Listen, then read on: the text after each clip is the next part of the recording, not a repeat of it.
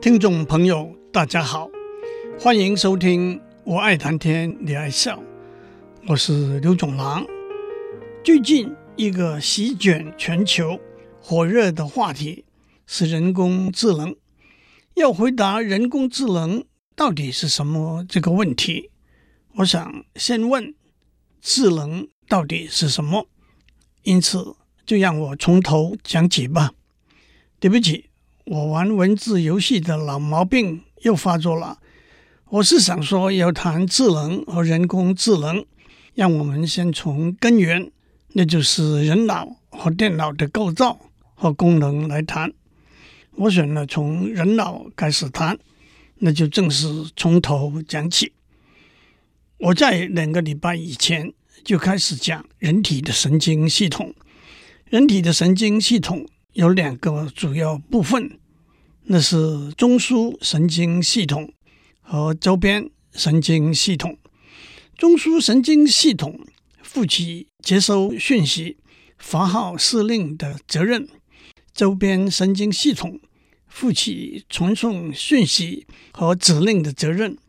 中枢神经系统由脑和脊髓组成，它们的结构我们已经简单的讲过了。接下来。我们就讲周边神经系统，从解剖学的观点来描述，周边神经系统分成十二对直接连到脑去的颅神经，和三十一对连到脊髓，再经由脊髓连到脑的脊神经。颅神经我们在上个礼拜已经讲过了，今天我们就讲脊神经，脊髓。是一条细长、管状、横剖面是椭圆形的神经组织，从脑干延伸到腰部，长度大概是四十三到四十五公分。脊髓由和脑膜一样的三层有缓冲保护功能的脊膜包裹起来，最外面受到脊椎的保护。脊椎不是一根长长的骨头。而是由三十三块相扣的脊椎骨组成，脊椎骨彼此之间由具有缓冲作用的纤维软骨盘、椎间盘和韧带连接起来。大致来说，从每一块脊椎骨就有一对脊神经，从脊髓伸展到身体各部分去。一个比喻是，脑是蓄水池。脊髓是一条和脑连接起来的大河，蓄水池有直接进入蓄水池的支流，那就是十二对颅神经。但是蓄水池也有经由大河汇集再进入蓄水池的支流，那就是三十一对脊神经。脊椎分成五段，自上而下分别是颈椎骨，一共有七块。通常被标签为 C 一到 C 七，但是有八对颈椎神经和它们连接起来，通常被标志为 C 一到 C 八。颈椎神经一对一的从颈椎骨顶部和脊髓连接起来，只有颈椎神经 C 八是从颈椎骨 C 七底下和脊髓连接起来。让我也简单的描述一下这些神经的功能：C 一、C 二、C 三控管头部和颈部的动作，包括点头、摇头和转头等。它们也控管呼吸的动作。这些神经的严重损害是会致命的，除非紧急医药救援，迅速恢复呼吸的功能。C 二接收头上半部的感官讯号，C 三接收脸的两边和头后面的感官讯号。颈部僵硬有多种可能的原因，颈部的肌肉受 C 三和 C 四控管。此外，C 四控管肩部和呼吸的横膈膜的动作，和接收颈和肩部皮肤的感官讯号。C 五控管上半身的肌肉，例如肩部的三角肌、上背的双头肌的动作，和接收从肩到手臂、爪和手腕皮肤的感官讯号。C 六控管手腕的动作，也包括接收大拇指皮肤的感官讯号。C 七控管上臂三头肌的动作。也包括接收来自中指皮肤的感官讯号，C 八控管手指的动作，也包括接收来自小指皮肤的感官讯号。虽然我们不是在上解剖学的课，但是我不厌其烦的多讲一些的目的，是要让大家体会到神经系统分工的神妙之处。下面我就不说的那么细了。接下来，胸椎骨一共有十二块，通常被标签为 T 一到 T 十二。相对来说，就脊椎的结构而言，上面讲的颈椎骨需要灵活，能够容易弯挠；胸椎骨需要稳定，不易移动。上面又讲的腰椎骨需要强而有力，但是也要灵活。胸椎骨和肋骨连接起来，支撑肋腔，保护心和肺。和十二块胸椎骨相对应的有十二对脊神经，T 一到 T 十二，T 一、T 二控管肩膀和胳膊的讯号和指令，T 三、T 四、T 五、T 六控管胸部的讯号和指令。T 七、T 八、T 九、T 十、T 十一控管胸部和腹部的讯号和指令；T 十二负责腹腔壁和臀部的指令和讯号，特别是皮肤部分的讯号。接下来，腰椎骨一共有五块，这些腰椎骨和相对应的神经分别被标签为 L 一到 L 五，L 一。L 二、L 三、L 四控管腰方肌，那是支持身体侧弯和后仰的动作的肌肉；也控管髁腰肌，它是连接身体上半身和下半身的重要肌肉，也是大腿弯曲的主要肌肉。它在走路、爬扶梯和坐下来这些动作里头，让大腿骨的关节弯曲。此外，L 四和 L 五也控管大腿和臀部的肌肉。接下来，骶骨由五块脊椎骨融合起来，把脊椎连到骨盘。相对应的有五对骶神经，S 一到 S 五，它们控管脚踝、膀胱的肌肉、尿道括约肌、肛门括约肌。也传送外阴部、会阴部、肛门的感官讯息。最后，尾骨由四块脊椎骨融合起来，就是俗称的尾龙骨。尾龙骨被认为是在进化过程中尾巴留下来的骨头。尾龙骨也不是完全没有用的，它让肌肉和韧带连到骨盘底，支持坐下来时候。身体的重量，尾骨神经是第三十一对脊神经。讲完了这许多，我们不能够不叹服人体生理结构的神妙。三十一对神经各司其职，负责控管身体各部分的生理状态和活动。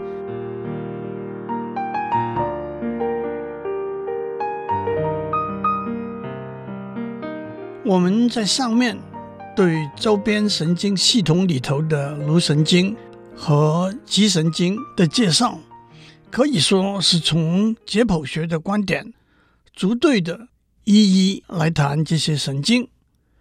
当然，作为输入和输出的通路，周边神经一方面把身体各部分产生的讯号送到中枢神经系统去。这就叫做神经的感官功能。同时，周边神经也把中枢神经系统发出的指令送到身体各部分去，这就叫做神经的运动功能。在上面，当我们介绍每一对周边神经的时候，我们也都提到它们感官和运动的功能。有些神经只有感官的功能，有些神经只有运动的功能。但是，多数的神经兼具感官和运动的功能。因此，接下来让我们从功能的观点来谈周边神经系统里头的神经。换句话说，我们可以按照功能的区分，把周边神经系统分成感官神经系统和运动神经系统。但是，我们要做比较细的区分。首先，当我们说中枢神经系统主宰协调身体各部分的活动的时候，我们只是笼统的用“身体”这一个词。其实，对于神经系统的活动而言，身体可以分成两部分：一部分是躯体 （body），例如手和脚；另一部分是内脏 （internal organs）。例如心、肺、肠和腺，因此我们有四个区分：躯体的感官神经系统、内脏的感官神经系统和躯体的运动神经系统、内脏的运动神经系统。就感官的功能而言，躯体的感官神经系统和内脏的感官神经系统都同样的。把感官的讯号送到中央神经系统去。可是，就运动的功能而言，中央神经系统经由躯体的运动神经传出自主运动的指令，例如走路、握手、说话；而经由内脏的运动神经传出非自主运动的指令，例如心跳、出汗。内分泌的产生、肠的蠕动等。那么，自主运动和非自主运动的分别在哪里呢？首先，运动是源自肌肉的收缩。人体的肌肉分成三类：骨骼肌、心肌和平滑肌。骨骼肌多半粘在骨骼上，例如我们的手、脚、手指。都是由骨骼肌连在相对的骨骼形成的。骨骼肌由数以千计具有伸缩能力的肌细胞组成。譬如说，中央神经系统要左手举起来，中央神经系统就会经由躯体的运动神经，把讯号传到左手的骨骼肌去，让适当的骨骼肌收缩。而引致手举起来的动作，因此这就叫做自主运动，因为这是中枢神经系统有知觉、有意识地把运动的讯号送到骨骼肌去。平滑肌分布在动脉和静脉血管壁、消化道、呼吸道、膀胱、肾、子宫等地方，这些内脏的运动。例如血管的扩张和收缩、膀胱和肾的扩张或收缩、消化道、呼吸道的蠕动等，都是由中央神经系统经由内脏的运动神经传送过来的讯号支配。这些运动都是不自主运动，因为这是中枢神经系统不是经过知觉和意识而产生的运动讯号来支配的。心肌比较特殊，是形成心脏主要部分的肌肉，它本身具有自发性及节律性的收缩能力。换句话说，它的收缩并非受中枢神经系统直接控制，但是它收缩的频率和长度受中枢神经系统经由内脏的运动神经传送过来的讯号支配。因此，心脏的运动。也是非自主运动。接下来，我们得比较详细的讲内脏的运动神经系统，因为它们控管身体内部的非自主运动，所以也叫做自律神经系统。人体是一个非常复杂的生理系统，生理系统的各部门必须互相协调、相互为用，让身体处于一个和谐的、平稳的生理状态。这就是生理学上叫做体内平衡这个观念。中枢神经系统主要是由下丘脑负责发出指令，通过自律神经系统。来维持体内平衡的生理状态。让我解释一下体内平衡这个观念。人体中有许多生理参数，例如身体的温度、体内的水分、血里头的糖分、心跳的速度等等。这些参数必须维持在一个正常或者理想的范围之内，才能保持身体正常的健康。例如，我们的体温正常是摄氏三十七度，向下不超过一度。血糖正常的范围是每一百毫升的血里头含有七十到一百毫克的糖分。虽然短暂的时间之内低至五十到六十，或者高至一百四十是可以接受的。心跳正常范围是每分钟六十到一百次。但是这也因人而异，有些运动员心跳的次数可以低到每分钟四十次。重要的是，这些参数会因为许多内在或者外在的生理和心理因素而发生变化。例如，细菌和病毒的入侵会引致体温的上升；进食或者饱餐会引致血糖的升降；运动。或者情绪紧张会引致心跳的加速等等，而同时这些参数的调整的机制往往也是多方面的。以人体体温的调节为例，当外面的温度高的时候，我们会流汗，经由汗水的蒸发而降低体温；同时，皮肤表面的毛会躺平，增加表面空气的活动。微血管会扩张，比较多的血会流到皮肤表面，都是为了增加散热的目的。当外面温度低的时候，皮肤表面的毛会站起来，形成一层隔热的屏障，微血管会收缩，减少热的散发，甚至身体会发抖，产生热量。以血糖的调节为例，血糖低的时候，胰腺会分泌一种荷尔蒙，把存在肝的糖原变成糖，送到血里头去。血糖高的时候，胰腺会分泌另外一种荷尔蒙，把血糖变成糖原，存回肝里头去。这一切都是由中枢神经系统通过自律神经系统来支配。那么，自律神经系统怎样来支配呢？它分成两个神经系统：交感神经系统和副交感神经系统。这两个神经系统有相互为用、彼此互补的功能。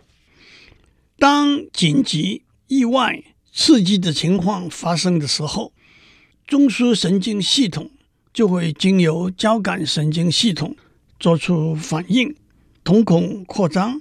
让比较多的光进入眼睛，压抑唾液分泌，把水分供给其他器官紧急使用。心跳速度加快，增加流到肌肉和肺的血液，减少流到内脏和皮肤的血液，让肺的支气管扩张，以增加氧气的交换。压抑消化功能的进行，增加肾上腺的分泌。和刺激性功能的反应，因为这才是当务之急。换句话说，交感神经系统让我们身体进入一个兴奋、警戒的状态，应付外来的干扰。一个比喻是，当外面的敌人或者内部的叛徒要引起外患或者内乱的时候，交感神经系统会做出对抗或者逃亡的反应。反过来，当身体在平静放松的状态之下，中枢神经系统就会经由副交感神经系统做出反应，譬如或者在吃得饱，或者在睡觉的时候，副交感神经系统就会发挥功能，瞳孔收缩，好让比较少的光刺激视神经，唾沫分泌变多。刺激胃的消化功能，增加肠的蠕动，连接到消化系统的血管也会扩张，增加血液流动，帮助食物消化和营养吸收。因为氧气需求较小的关系，肺的支气管会收缩，心跳也会减速。换句话说，副交感神经系统让身体得以休养，把养分储藏起来。让身体增长发育。一个比喻是，当外面没有敌人，内部国泰民安的时候，副交感神经系统就会做出修身养息的反应。今天我们就讲到这里。不过，让我强调一个大家不要误会的观念：我们只是从两个角度来讨论。人体的周边神经系统，一个是从解剖学的角度，一个是从功能的角度。我们可不是谈两个周边神经系统。